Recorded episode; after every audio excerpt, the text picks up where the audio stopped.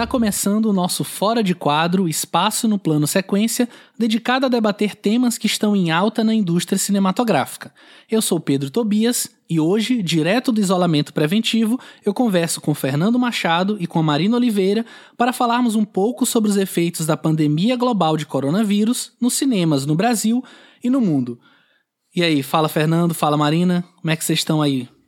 Cara, tô aqui, preso, né? Mas por um bom motivo. Eu acho que esse programa vai ser interessante também pra gente até pra gente conversar um pouquinho, porque o que eu tô percebendo também nesse isolamento é que é, assim, conversar por WhatsApp, mensagem é uma coisa, ali no Twitter e tal. Mas é, o fato de ouvir a voz de, de outras pessoas assim já, para mim já é um alívio, seja, dá uma, uma aliviada nesse, nesse tempo assim que é, o isolamento ele causa um certo, pelo menos para mim, causa um estranhamento, uma coisa do, do estar afastado, estar isolado, do, do estar sozinho. Então acho que é, vai ser um programa bom pra gente, de repente seria até bom pro, pros ouvintes também.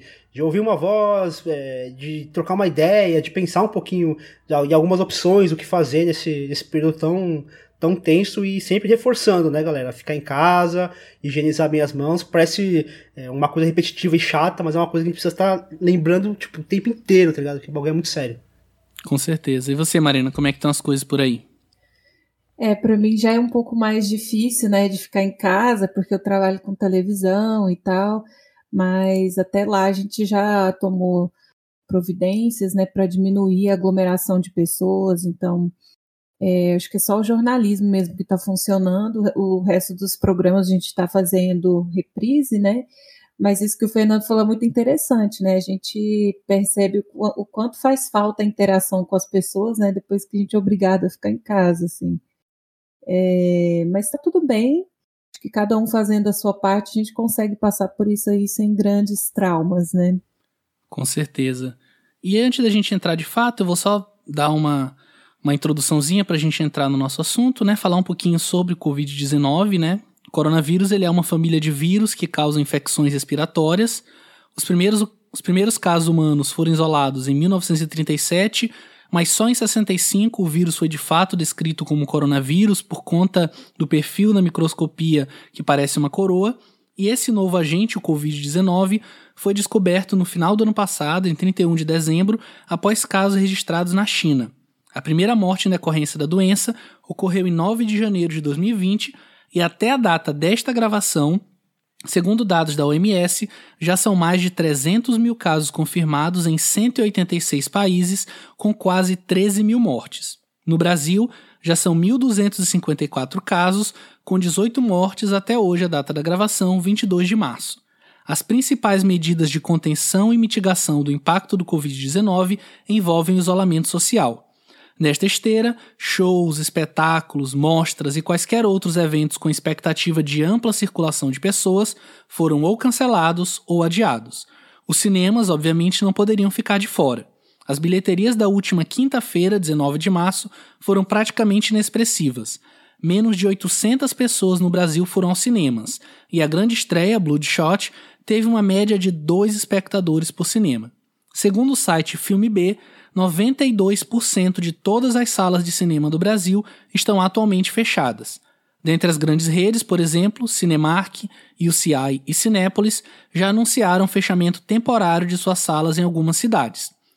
Nessa mesma esteira, a Ancine anunciou algumas medidas, como a suspensão de todos os prazos de estresse de filmes produzidos com recursos do fundo setorial. Eu queria começar, obviamente que a gente está direcionando o nosso papo para o que é de nosso interesse, que é o cinema, é, e não querendo também minimizar todo o impacto e a urgência e a necessidade de fato de que esses eventos sejam cancelados, mas como que vocês enxergam no médio prazo, acho que é difícil a gente fazer uma projeção para longo prazo, é, que vão ser os efeitos dessa paralisação para a indústria do cinema e até para o espectador em si? Eu acho que não só para a indústria, do cinema em geral, mas acho que até para aqueles que produzem conteúdo. Né? Eu estava conversando com, com o Michel, Michel Simões do Cinema na Varanda, conversei também com o Pedro Estrada do Cinemático, e, aí a gente conversando sobre o que, que eles planejam, já que eles trabalham, né? O podcast deles são voltados à estreia da semana, e eles falaram, tipo, tipo, simplesmente não sabe o que fazer. Por exemplo, eles fizeram uma gravação, uma última gravação agora, falando sobre o novo do, do Polanski, vi, fizeram via Skype ou Discord, não lembro qual foi a ferramenta que eles utilizaram, e que a próxima semana eles já não tem, não tem pauta, tipo, provavelmente o podcast deles vai parar. Eu fico pensando, muitas redações que cobrem não só o cinema, mas cobrem outros eventos, não, não vão ter pauta. Tipo, então vai movimentar não só a, a cultura diretamente do. A, a indústria cultural, mas também aqueles que produzem conteúdo. Não, não é nosso caso, porque a gente não trabalha tanto assim com os lançamentos, mas fico pensando nessas redações que, que trabalham com isso, provavelmente não, não terão essas pautas e, e cara, é um negócio assim bizarro. Você pensar Fernando, que e um exemplo disso, essa paralisação, é que a ESPN Brasil anunciou também nessa última semana que não vai funcionar o seu prédio de jornalismo pelos próximos dois meses. Então não vai Sim. ter mais programa ao vivo, as pessoas foram liberadas, estão trabalhando em casa, justamente nessa mesma esteira, assim. Não é no cinema, mas acho que também tá dentro do exemplo que você estava comentando. Sim, porque ó, cinema, música, a gente tem aqui, ó, eu moro próximo do Autódromo de Interlagos, que ia ter o Lola Palusa, que, que vai ser realizado no final do ano. E assim, alguns artistas já, já se manifestaram falaram que vão continuar no line-up do evento, mas a gente não sabe se vai ter muitas mudanças e tudo. É, e é um, tipo, é um baita de um espetáculo, tá ligado? É um negócio gigante. Então teve show do Best Boy aqui em São Paulo que foi adiado, o Taclan foi, foi adiado, Metallica foi adiado. Então a gente tá vendo assim uma movimentação muito grande, muitos artistas cancelando.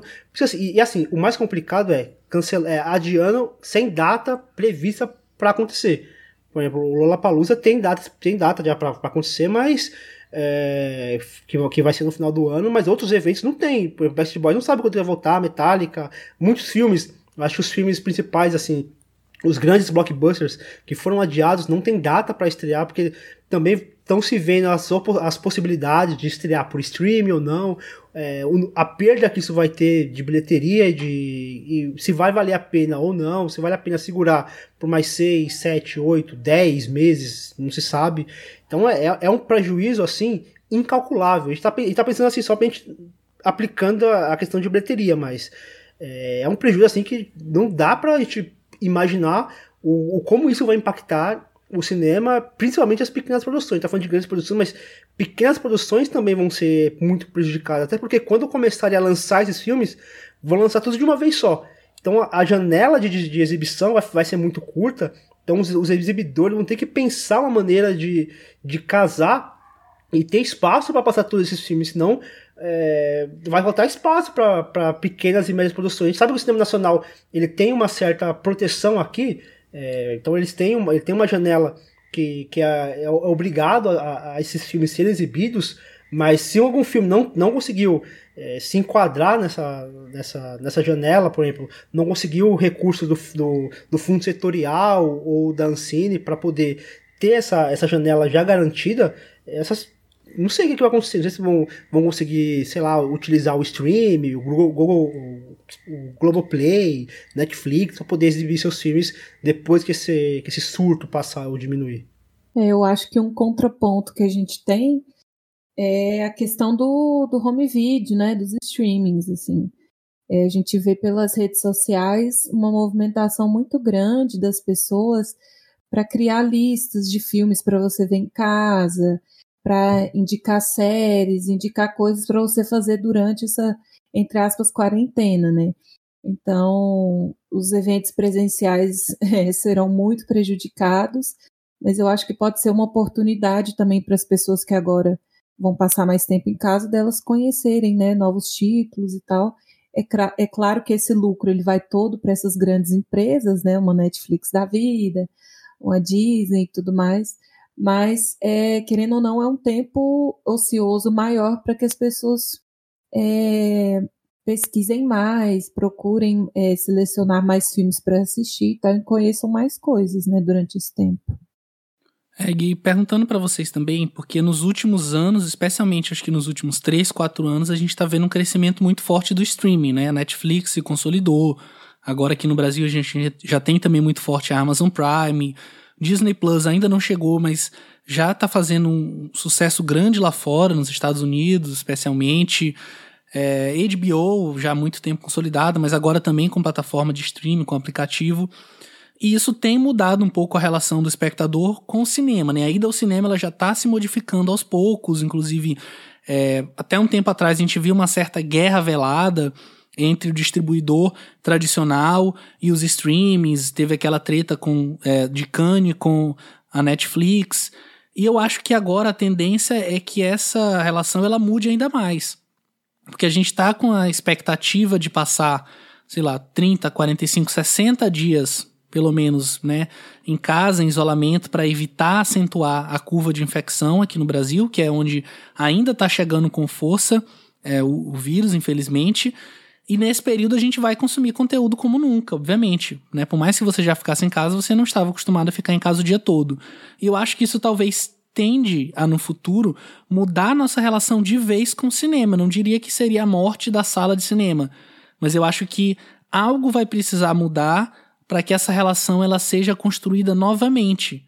Não sei se vocês enxergam dessa mesma forma, se vocês acham que é só temporário e quando acabar esse período as pessoas vão voltar a ir para o cinema normalmente, enfim.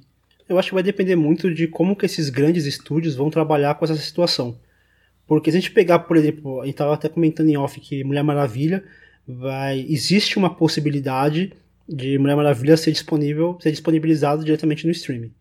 Que é um, um passo assim muito grande pro, pro streaming, porque, tipo, porque assim, é um lançamento gigantesco, gigantesco não pelo tamanho do filme, mas pelo público que esse filme vai atingir. Não é, por exemplo, você pegar o, o Martin Scorsese lançando um filme no, no, Netflix, é um marco na questão de qualidade, na questão de ter um diretor do tamanho do Scorsese lançando um filme no Netflix. Mulher Maravilha é um, é um marco pelo tamanho do público que esse filme atinge.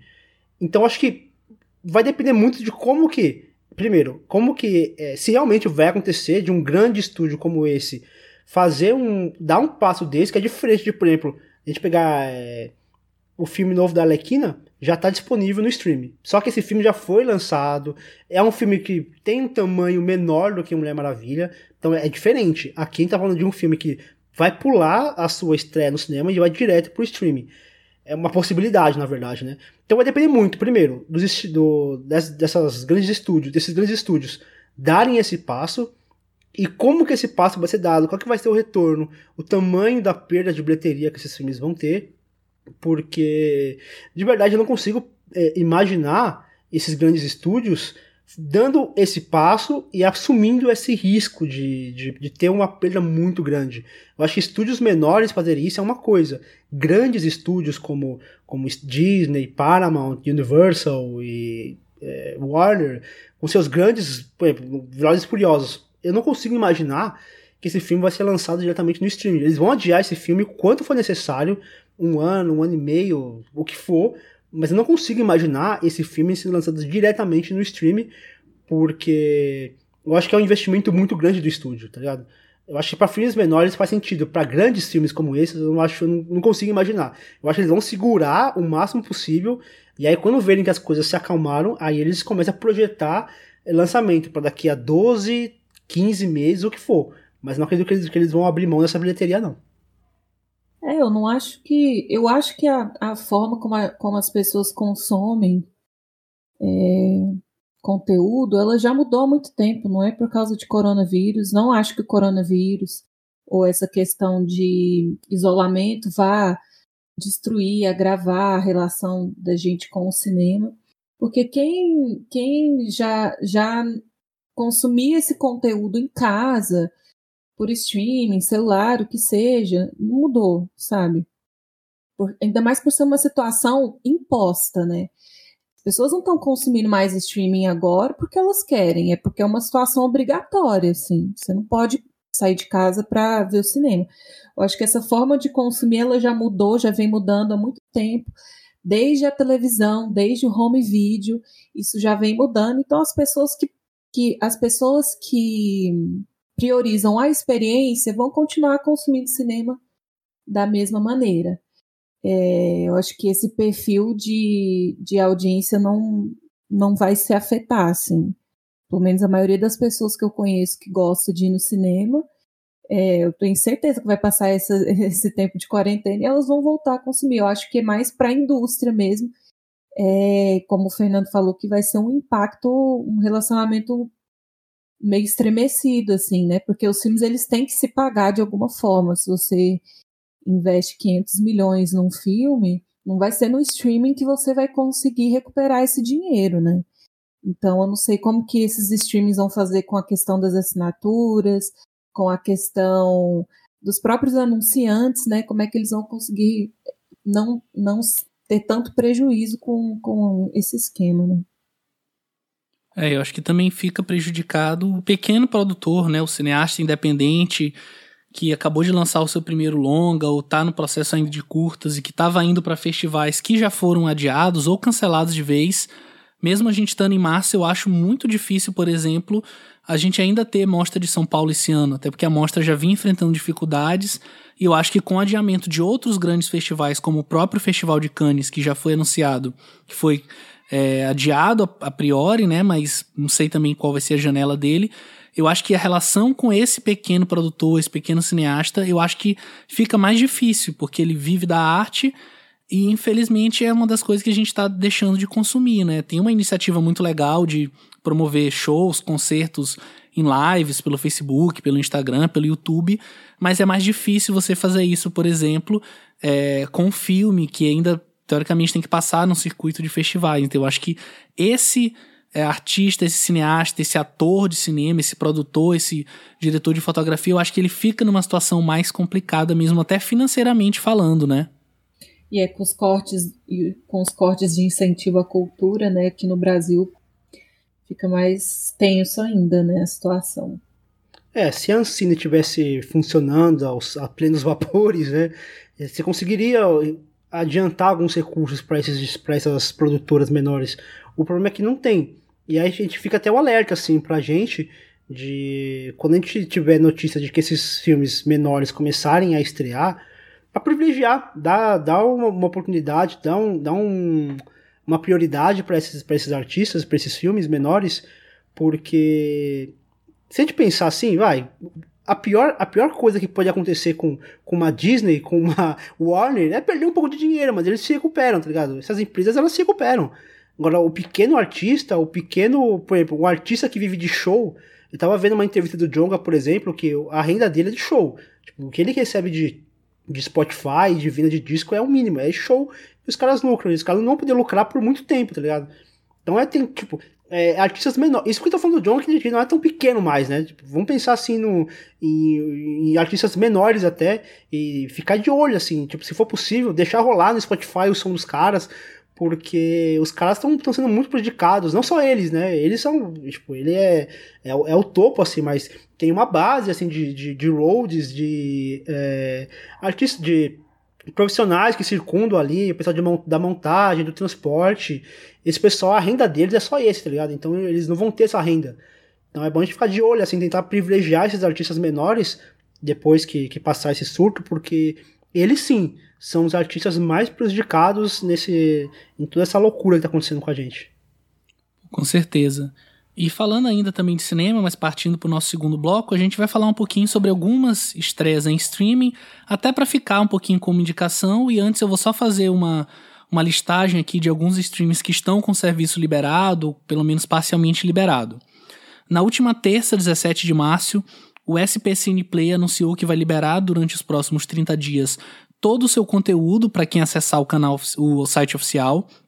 A Globoplay remodelou sua programação na TV aberta, como já foi anunciado, e também liberou parte dos conteúdos do Globoplay para não assinantes, especialmente porque tem muito conteúdo infantil, você está com criança em casa. O Telecine abriu os canais de TV para todo mundo que é assinante e também disponibilizou o catálogo do Telecine Play para quem assinar hoje por 30 dias de graça. Mesmo o Disney Plus ainda não tendo chegado no Brasil, a Walt Disney anunciou que vai abrir os sinais aqui no Brasil, então ESPN, Disney, Nat Geo, National Geographic e as opções de entretenimento dos canais Fox também estão abertas para quem quiser. Eu queria só para a gente citar rapidinho algumas estreias, até fazer como uma espécie de indicação rápida para os nossos ouvintes que às vezes estão também procurando o que acompanhar. E eu vou citar só quatro aqui rapidinho. É, a Netflix anunciou a chegada de 21 filmes novos dos estúdios Ghibli, então Para quem nunca viu ou já viu e quer rever, fica a dica. Tem temporada nova de Castlevania, que eu já vi, inclusive, vale a pena demais. E na Amazon Prime tá chegando O Senhor dos Anéis, inclusive já em uma espécie de antecipação pra série, que tá adiada por enquanto. E dois filmes dos últimos anos também que eu super indico, que é o The Post, do Spielberg, e o Trama Fantasma, do Paul Thomas Anderson, que inclusive tem programa já aqui no plano sequência. O que, que vocês indicam rapidinho pros nossos ouvintes? Olha, eu tenho uma dica que, que eu fico assim, meu olho brilhou quando eu fiquei sabendo disso, que a SP Cine, que é, que é um, um, um instrumento aqui de São Paulo que é capitaneada pela, pela Laís Bodansky, que é um amor de pessoa. Eu tive, tive o prazer de conhecê-la e, e, ela tá fazendo um trabalho muito bom ali, na SP Cine. E aí incluíram um, tipo um, um, uma aba ali da, do seu catálogo, que é filmes dirigidos por mulheres, e incluíram quase toda a filmografia da Lúcia Murat e da Júlia Murat, que tem programa aqui também, então é, é, uma, é um, um jeito de conhecer o cinema delas, das duas, não só delas, tem é, da Helena Inês, da Tata Amaral, e tem outras diretoras ali também, então ali tem quase toda a filmografia da, das, das duas e outras diretoras, e tá de graça, assim, a qualidade é muito boa do, da, dos filmes que estão ali nesse catálogo. Então é uma dica assim que se vocês querem conhecer um pouquinho mais sobre a diretora, talvez eu não tenha nem ouvido o programa que a gente gravou, acho que foi o programa número número 2 ou 3 do, do plano sequência. Então é uma chance aí de conhecer uma, uma diretora e, e prestigiar também esse, esse, essa ferramenta que eu acho que tem feito bastante pelo cinema de São Paulo, mas acaba refletindo no cinema do Brasil todo. Bem, é, eu tenho uma indicação que é bem legal, que eu estava vendo essa semana, lá no meu trabalho, inclusive, que é para quem está de quarentena e tem que ficar de quarentena com os filhos em casa, né? É, lá no meu trabalho, inclusive, tem muitas pessoas que não estão em grupos de risco, mas foram liberadas com antecedência, porque os filhos não podem ir para a escola, para a creche, né? Então eles têm que cuidar das crianças. E aí na própria Globoplay eles estão com uma programação super legal infantil e eu acho que é essa semana agora vai estrear a, a, quinta temporada de uma, uma série infantil que chama Escola de Gênios. Tem protagonista negro, o elenco é bem diverso, assim, e, e eu achei a, a, a, proposta super interessante para as crianças, então vão ficar em casa aí de quarentena com os pais, né? É, o que não faltam são opções. Já partindo aqui para o nosso terceiro e último bloco, aí com um pouco mais de calma, a gente vai fazer cada um a sua recomendação, né, algo que a gente acha que vale a pena ser assistido, ser lido, ser consumido, enfim, nesse período, é, e que a gente quer endossar de forma um pouco mais veemente. Queria pedir para o Fernando começar fazendo a sua recomendação. Cara, eu vou dedicar a deusa, a musa, a rainha de todas, aquela que merece um, um, altar na casa de cada pessoa, que é a Phoebe Waller-Bridge, que, que, que, é, que mulher fantástica, e a série dela que está disponível na Amazon Prime, que é a Fleabag. Tipo, eu demorei para conhecer Fleabag, na verdade, né? Porque acho que é, foram duas temporadas, a última acabou, acho, ano passado, 2019, e eu só vim conhecer agora, que é uma pena porque eu deveria ter conhecido isso antes. E é, ela é uma série, assim, uma série britânica, é, escrita e produzida e atuada pela pela Phoebe Waller-Bridge. E é, é uma série assim ela tem um humor não é, não é aquele aquele clássico humor britânico que tá acostumado assim é uma coisa que, que beira o besterol só que é uma coisa é um besterol muito requintado muito inteligente muito sofisticado. Ela tem um ela tem um time cômico assim que, que sei lá eu não consigo pensar em alguém hoje que tem esse time cômico que ela tem. Ela tem um, jogo de, de brincar com a, quarta parede, com a quarta parede que foge daquele clichêzão do olhar e de, de se comunicar diretamente com, com o espectador. É uma coisa muito singela, assim. Às vezes é um olharzinho de milésimos de segundos que te dá todo o contexto daquela piada, tá ligado? É um negócio impressionante.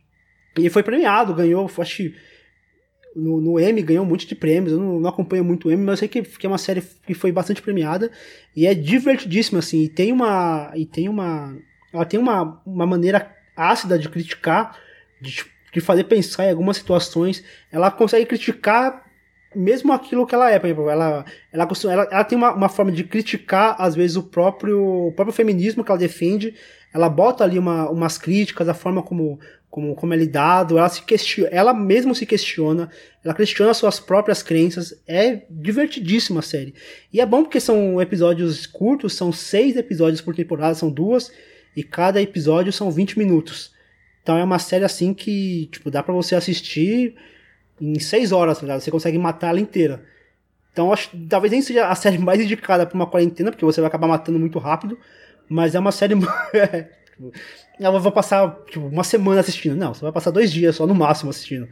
Mas é um começo, de repente, se você quiser expandir um pouco mais, tem a Crashing, que tem uma série que ela fez antes dela, antes de, de Freeback, tá na Netflix, também é bem parecido, só que é uma temporada só. Que são seis ou oito episódios de 20 minutos cada uma. E cada episódio. E a Phoebe Waller-Bridge, ela vai ser. Ela, ela vai ser, não, ela é a roteirista desse novo 007. Então é uma coisa aí que tô, tô curioso pra oh, saber como que ela vai trabalhar. É, como que ela vai trabalhar com isso. Agora fiquei curioso. Já tava curioso, que eu sou mega fã do 007. E agora fiquei mais ainda, assim. Fleabag também é uma série que já me indicaram bastante. Eu tenho um pouquinho de pé atrás com comédia, mas que aos poucos eu tô revendo. E eu também vou indicar é, uma produção da Amazon Prime, que inclusive é uma que há muito tempo eu já deveria ter visto, já estava na minha lista, mas eu ficava sempre adiando. Inclusive é uma que talvez o título dela é, me impediu de ver até agora, que é o The Night Manager, né, o gerente noturno, que inclusive a gente comentou quando gravou o plano sequência da Suzanne Bier, que é dirigida por ela, ela é é a diretora. De, é uma minissérie, na verdade, né? São seis episódios só. Episódios ali entre 50 minutos e uma hora, uma hora e dez. É, fechada, né? Uma minissérie já está encerrada, baseada no livro do John Le Carré. Para quem não sabe, John Le Carré é um escritor é, britânico de, de, de ficção, né? De investigação, dessa trama política. Ele escreveu, por exemplo, O Espião que Sabia Demais é, O Jardineiro Fiel também, A Casa da Rússia, que é outro grande sucesso dele. E é uma minissérie que eu fiquei extremamente apaixonado, assim, como eu disse, o título me tirou dela um pouco, mas acho que vendo faz bastante sentido. Ela é estrelada pelo Tom Hiddleston, né, o Loki da Disney, e pelo Hugh Laurie, que ficou mais famoso pelo seu papel na série House. Tem também a Olivia Colman, né? Recentemente ganhou Oscar de melhor atriz. E também o Tom Hollander, que tá em outro filme da Suzanne Bier, que é o Bird Box, que a gente comentou lá no programa dela. E é uma série super leve, assim. É...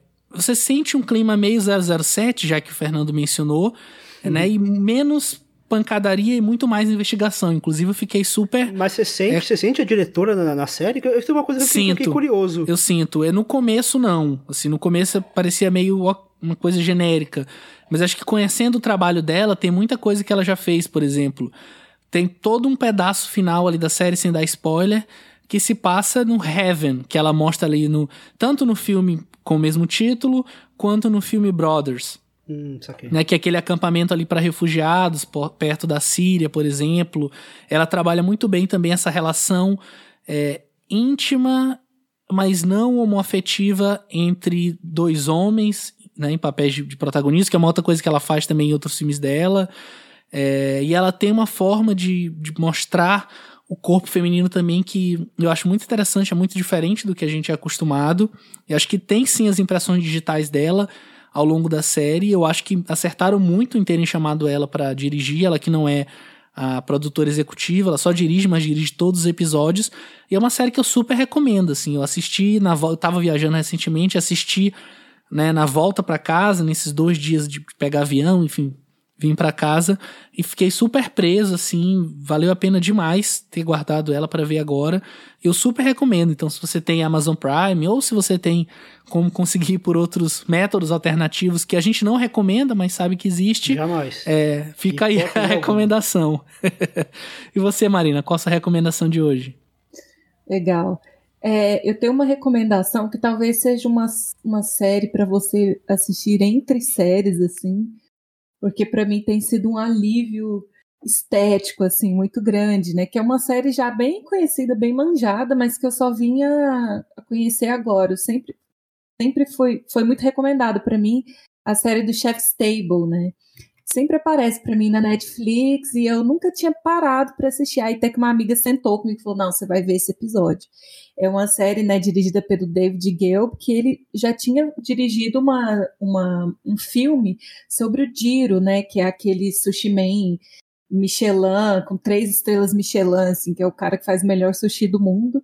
E aí ele foi convidado pela, pela Netflix para produzir para dirigir o Chef's Table, né? E o Chef's Table, assim, ele não tem esse caráter episódico de contar uma história, cada episódio é uma história isolada é sobre algum chefe de cozinha de qualquer lugar do mundo. Então você tem desde o Alex Atala aqui do Brasil até uma monge coreana que cozinha no meio da floresta, assim. Não são pessoas que necessariamente tocam um restaurante, mas são pessoas que têm habilidade de chefe mesmo, né? E para além das imagens belíssimas, assim, porque todo mundo sabe como é série de culinária, né? Ainda mais se é alta gastronomia, são aquelas imagens belíssimas, maravilhosas. E só por isso já vale a pena você assistir, mas é uma série que investiga a filosofia por trás daquela cozinha, né? Então, por que que o chefe cozinha com aqueles ingredientes, o que, que ele está trazendo além da comida, né? Quando ele serve alguém. Então é uma série que é muito tocante, assim. Esse esse episódio que eu falei é, da John Kwan, né? Que é uma monge coreana. Ela não é chefe de cozinha, mas a comida dela é tão incrível. Ela faz comida de mosteiro, né? Ela cozinha lá no mosteiro onde ela vive. Mas a comida dela é tão incrível, tem toda uma filosofia budista por trás, né? Que ela é convidada para cozinhar no mundo inteiro, ela não cobra por isso. Inclusive, ela leciona numa faculdade lá em Seul, né?